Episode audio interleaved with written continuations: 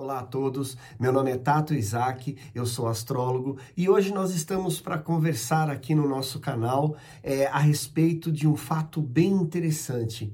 Vamos fazer uma análise a respeito daquela pintura super famosa do Leonardo da Vinci, a Santa Ceia, aonde ele representa Jesus e os seus apóstolos, numa cena extremamente importante. Nós vamos fazer uma análise é, onde cada apóstolo ele vai representar um signo. E por que que cada apóstolo representa aquele signo? Deixando aqui bem claro que não estou analisando a data de nascimento dos apóstolos. Eu não estou falando que eles são exatamente é, desses signos. Acontece que a intenção do Leonardo era exatamente essa, de fazer com que cada apóstolo representasse um signo, né? Então, eles são, eram muito diferentes, eles faziam é, várias atividades, é, desde atividades mais catedráticas até atividades mais braçais, mas todos eles eram muito diferentes. Então, Leonardo da Vinci quis representar isso e com todo o conhecimento que ele tinha de astrologia e de astronomia, ele fez essa representação nesta pintura da Santa Ceia. Então, eu espero que vocês gostem deste episódio e vem comigo porque nós estamos todos em contato astral.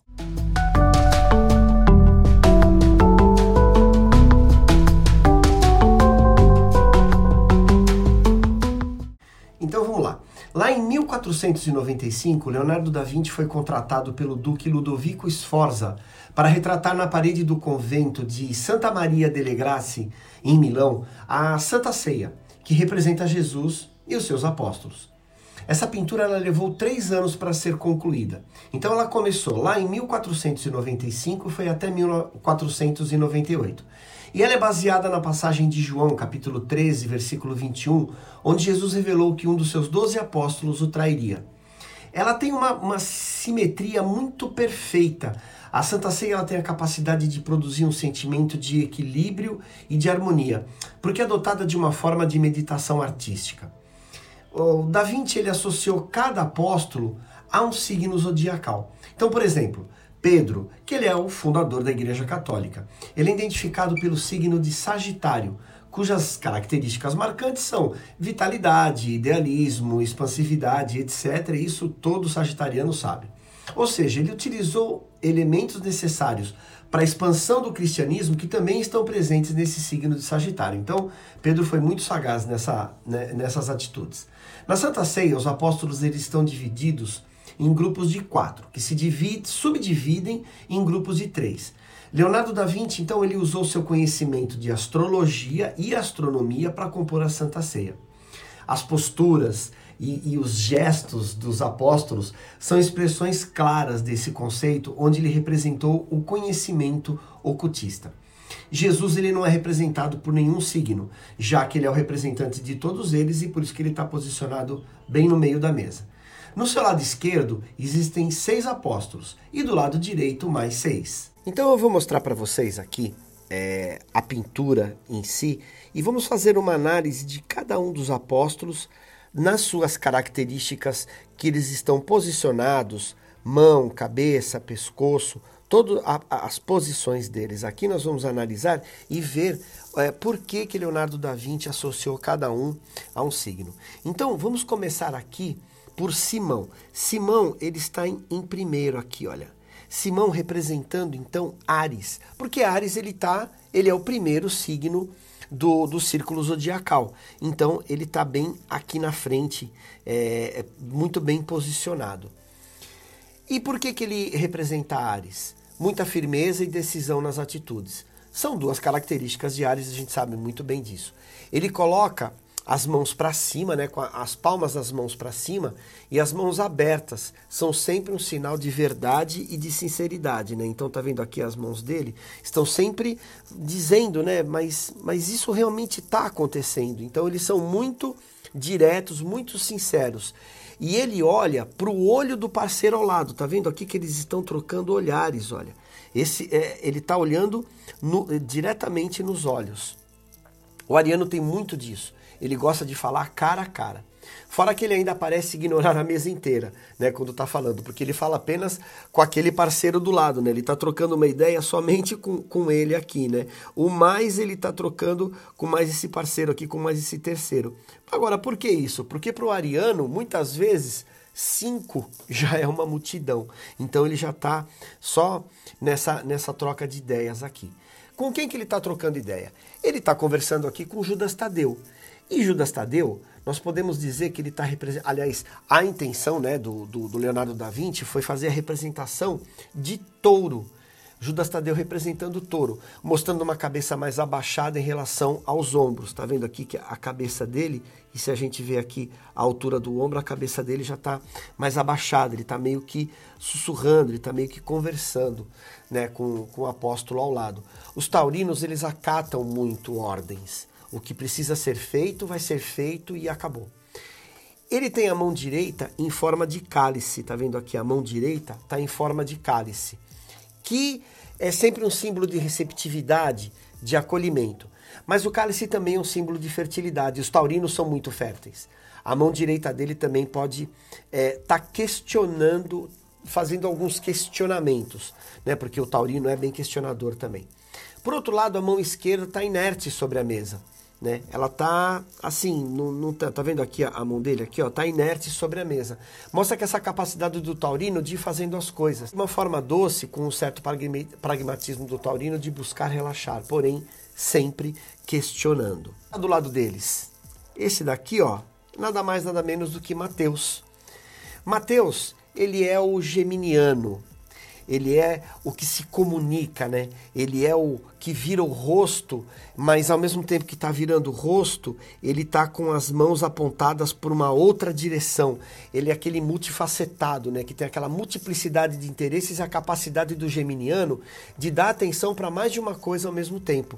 Eles realmente têm essa capacidade. Isso é muito, muito bacana no geminiano. Ele consegue dar atenção com o olhar para Simão e com as mãos é, para o resto da mesa toda. E com as mãos ele alarga o gesto, ele, ele, você pode ver que ele toma conta, né? ele tem uma área né, bem grande aqui, né? entre o, a cabeça bem virada para um lado e as mãos viradas para outro, ele tem uma, uma área, uma abrangência muito grande.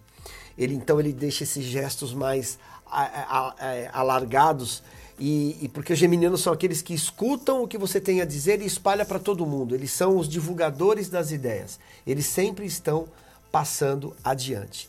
Quem está ao lado dele é Felipe, esse daqui, olha. E Felipe, ele está representando o signo de câncer.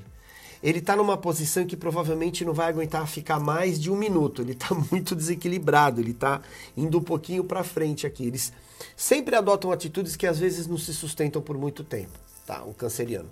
Por isso que o caranguejo, o canceriano, dá dois passos para frente e um para trás, porque ele sempre avança, mas acaba sendo obrigado a retornar. Então ele aponta com as duas mãos para o próprio peito, tá vendo aqui? Ó, ele está apontando com as duas mãos para o próprio templo, para o próprio peito, mostrando o quanto a sensibilidade e os sentimentos são prioridades para o canceriano. Ele faz uma expressão suplicante para Cristo, né? Dá uma olhada aqui o rosto dele, né? Uma coisa mais suplicante, mas é, é, em busca de que Jesus reconheça o sofrimento dele. Então, um bom canceriano, como signo de água, tendo água no elemento, tendo água cercado por todos os lados, tem essa coisa mais sentimental, né? E ele, é, às vezes, sofrem emocionalmente por uma hipersensibilidade às coisas, mas eles querem comover os outros também. Então ele tem aquele olhar de quem quer comover Cristo para aquilo que está sentindo. Agora, quem está do lado dele é Tiago Menor. Esse daqui, ó, ele é o Tiago Menor. Leonino. Ele abre os dois braços, né? Lateralmente. Ele é regido pelo Sol. Então ele sempre lembra esse radiar da energia leonina dos braços, né? Com quem irradia os seus raios.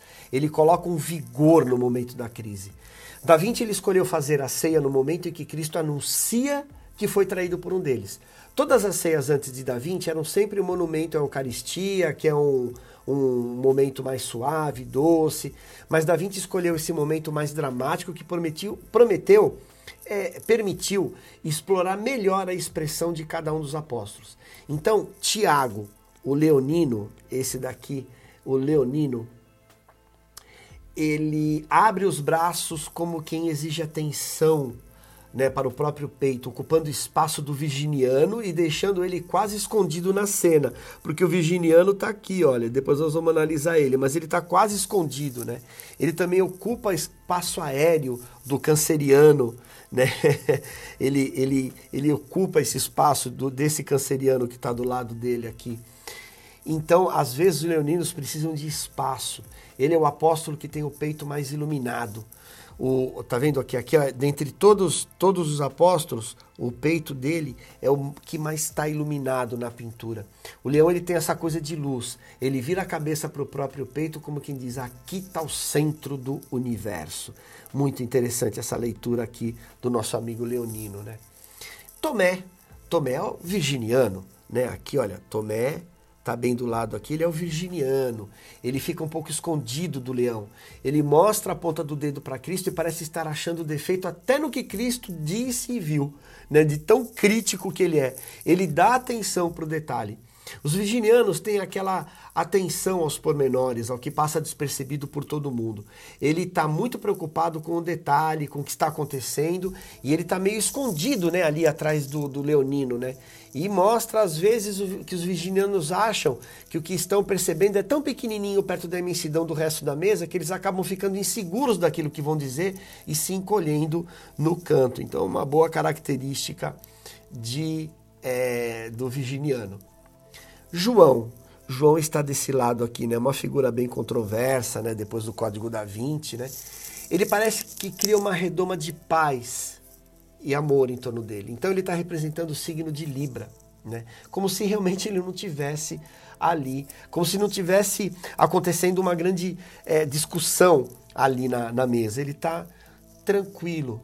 Eles têm dificuldade para lidar com o atrito. Então, é, criam um espaço de amor e paz para ele. João entrelaça os dedos como quem diz: preciso meditar um pouco sobre a situação. Ó, tá vendo? Ele está com os dedos entrelaçados, as mãos com os dedos entrelaçados aqui. Então, preciso pensar um pouco.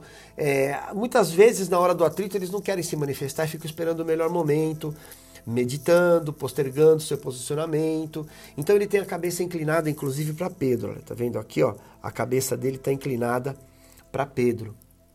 O que é o sagitariano, como se quisesse escutar um conselho dele. Tá vendo que ele está ouvindo, né, o que Pedro tem a dizer aqui, meio que sussurrando no ouvido dele, né? Então, é, os librianos são isso. Eles gostam de escutar os conselhos dos outros. São os melhores escutadores. Ele cria um círculo com os braços em cima da mesa, o que é o símbolo do pôr do sol. Né? Vamos notar aqui, ó, que ele, ele cria esse círculo aqui, ó, quando ele, quando ele entrelaça os braços. O libriano está ligado ao pôr do sol, que é o momento da paz, do dia que, ele, que, que dia, aquele dia que está acabando, quando a gente para e reflete como foi o dia, em vez de buscar novas dificuldades. Escorpião, escorpião, Judas Iscariotes é, ele está inclinado na direção oposta de Cristo como se fosse uma como se fosse uma catapulta. Tá vendo aqui, ó? Ele está aqui, ó, tá? Ele está inclinado para trás, né? Ele está é, buscando energias para pular de volta no pescoço do homem. O escorpião ele tem um pouco isso. Ele usa em alguns momentos as coisas que você diz, depois ele vai usar isso contra você. É preciso tomar cuidado com o que se diz ao escorpião, porque ele pega, reformula e te devolve. Ele está derrubando o sal com o braço. Olha que interessante aqui, ó. Aqui, ó, tá vendo? O saleiro, ele está derrubando o sal com, com o braço. Então, ele é derrubar esse sal simbólico é subverter aquilo que está é, instituído. Ele tem uma mão direita fechada, segurando o saco dos 30, das 30 moedas. Tá vendo aqui, ó? Que ele está segurando o saco com as 30 moedas, que simboliza essa ligação do escorpião com o poder. Mas tem a mão esquerda arreganhada, como quem está se preparando para dar o bote, o troco, dar o pulo. Tá vendo aqui ó, a mão direita dele preparada para dar o, o bote. Ele tem um olhar desafiador em direção a Cristo, né? Ele, ele tá olhando de uma forma Sabe quando você põe a cabeça para trás e, e, desafia uma pessoa? como quem quer penetrar na cabeça de Cristo, no que ele está pensando naquele momento, já que Cristo estava falando quem é que tinha traído ele. O escorpião tem essa capacidade, muitas vezes, de penetrar na alma do outro para conseguir um compromisso de alma com o que está dizendo. O próximo, Sagitário, Pedro, né? Tá vendo Pedro aqui, ó? Nessa parte aqui é Pedro. Ele aponta com a mão esquerda para Cristo. Olha só, ele tá, deixa eu pôr aqui, ó, tá vendo aqui, ó? Com a mão esquerda ele tá apontando para Cristo, né? Então, mas ele segura uma faca meio escondida na mão direita. Vamos analisar onde está essa faca aqui, ó. Tá vendo aqui, ó? A mão dele aqui, ó, a mão com uma faca e a outra mão apontando para Cristo. Olha, tá vendo aqui? Já identificamos.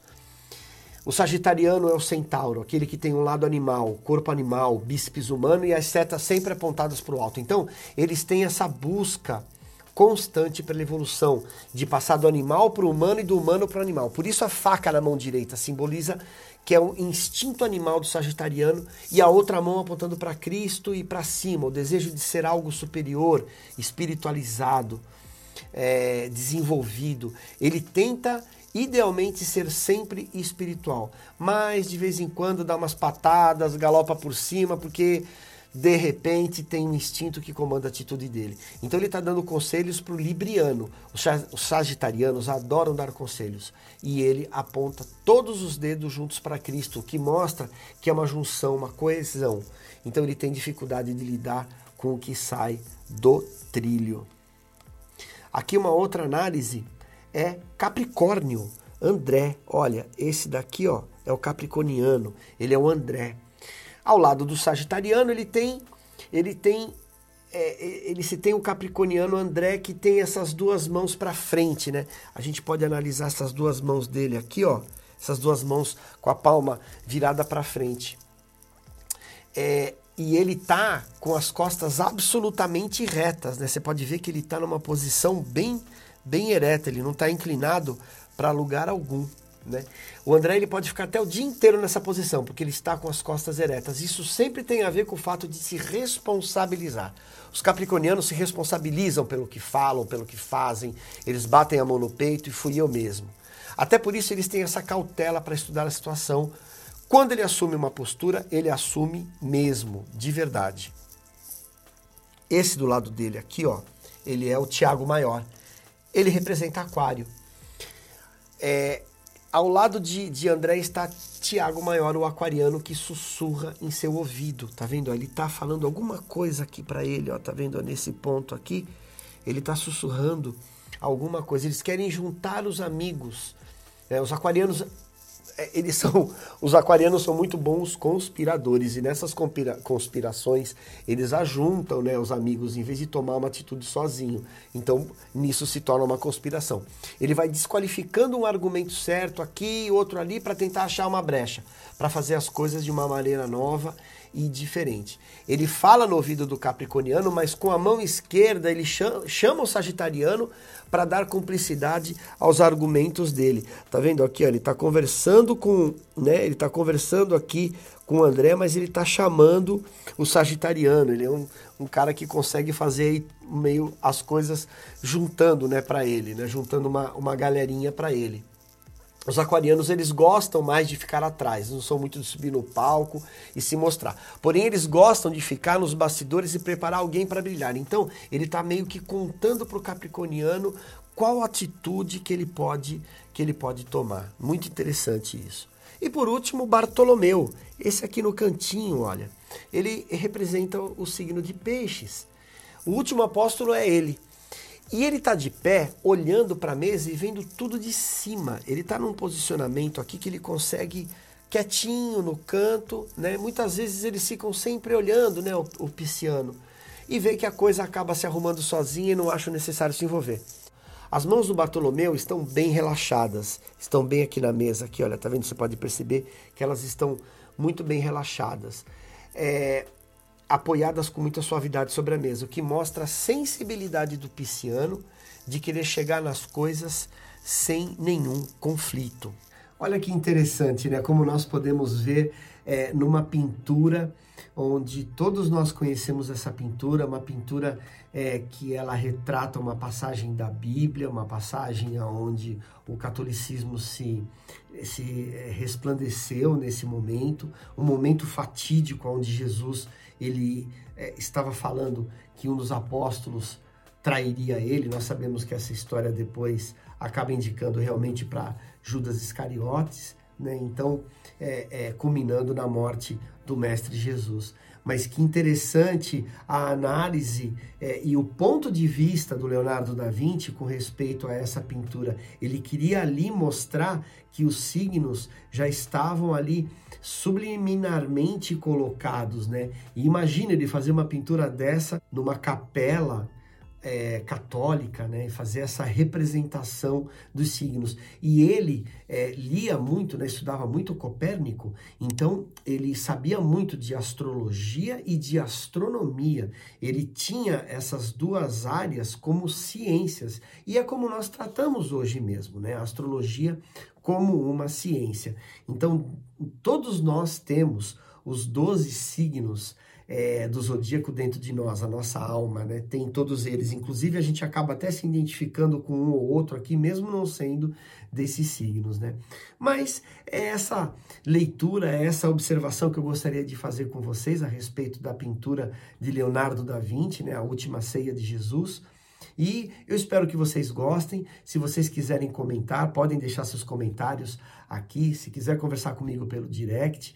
Lembrando sempre que nós fazemos é, leituras de mapa astral cabalístico. Então, nós fazemos a leitura do mapa astral, vemos qual foi o teu signo na vida passada e quais são as correções que podem ser feitas dentro da leitura deste do teu mapa astral e usando ferramentas que a Cabala proporciona para todos nós, tá certo? Eu espero vocês no próximo episódio.